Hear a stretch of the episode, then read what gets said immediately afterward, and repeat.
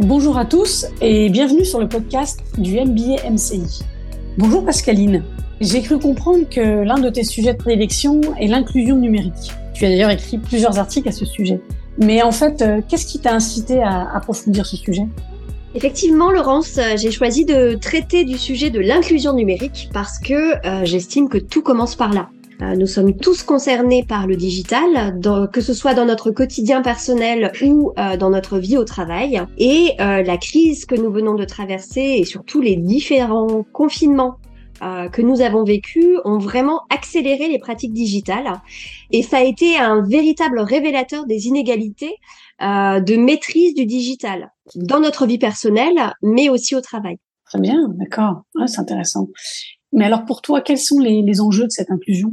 Mais écoute, les enjeux sont multiples. Tout d'abord, dans notre quotidien, c'est pouvoir réaliser nos démarches administratives, c'est communiquer avec ses proches.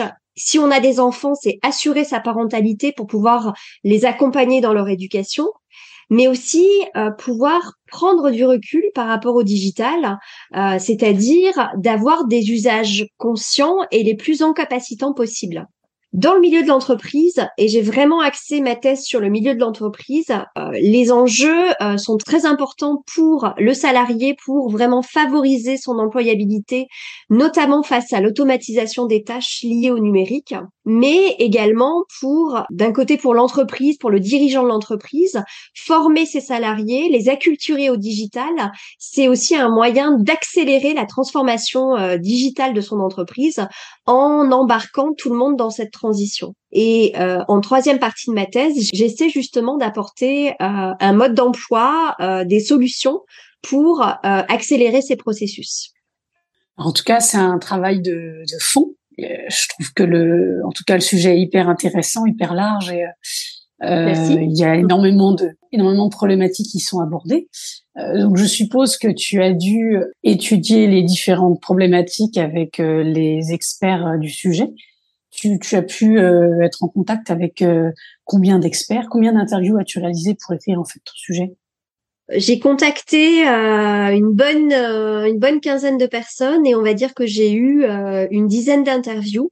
Donc j'ai j'ai eu j'ai eu l'honneur d'interviewer Guy Mamoumani que tu connais? Oui. Puisqu'il était intervenu euh, lors d'une masterclass euh, au MBA MCI. Donc, très intéressante. Euh, oui. Tout à fait. Euh, et donc Guy Mamoumani est l'ancien président du Syntec numérique et c'est l'un des experts des sujets de, de, société autour du digital. Il a d'ailleurs écrit un bouquin sur le sujet. J'ai aussi eu la chance d'interviewer Marie-Laure Collet, qui est la présidente de l'APEC, Frédéric Cavazza, euh, qui euh, est intervenu aussi sur deux cours de notre MBA et qui est un, un observateur averti euh, des usages du digital et un décrypteur de tendances autour du numérique.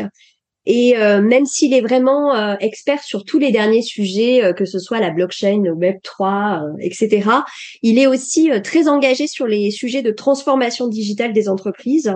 Et il met vraiment l'accent dans ses réflexions autour de la transformation des hommes justement pour réussir ces projets de transformation euh, d'entreprise. Voilà, j'ai pu aussi interviewer PPC, hein, qui est un euh, podcasteur euh, digital évangéliste, puisque il a créé un podcast qui s'appelle le Digital pour tous et qui permet justement de simplifier toute la compréhension du digital pour des novices. Euh, et puis voilà, je vais pas tous te les citer, mais euh, euh de nombreux professionnels. Ouais, et de, de, j'ai pu interviewer de nombreux professionnels euh, qui m'ont fait part de leur expérience en entreprise, qui m'ont donné euh, des tips pour pour arriver justement à embarquer les populations. J'ai interviewé aussi une directrice d'une d'une école liée à des entreprises. sur le numérique toujours, voilà et j'espère que ça donnera un contenu riche euh, à ma thèse. Bah, écoute, en tout cas, j'ai j'ai hâte de la, de la lire et d'échanger avec toi sur ce sujet qui est très intéressant. Je te remercie. Euh, je t'en prie. Merci à toi, Laurence.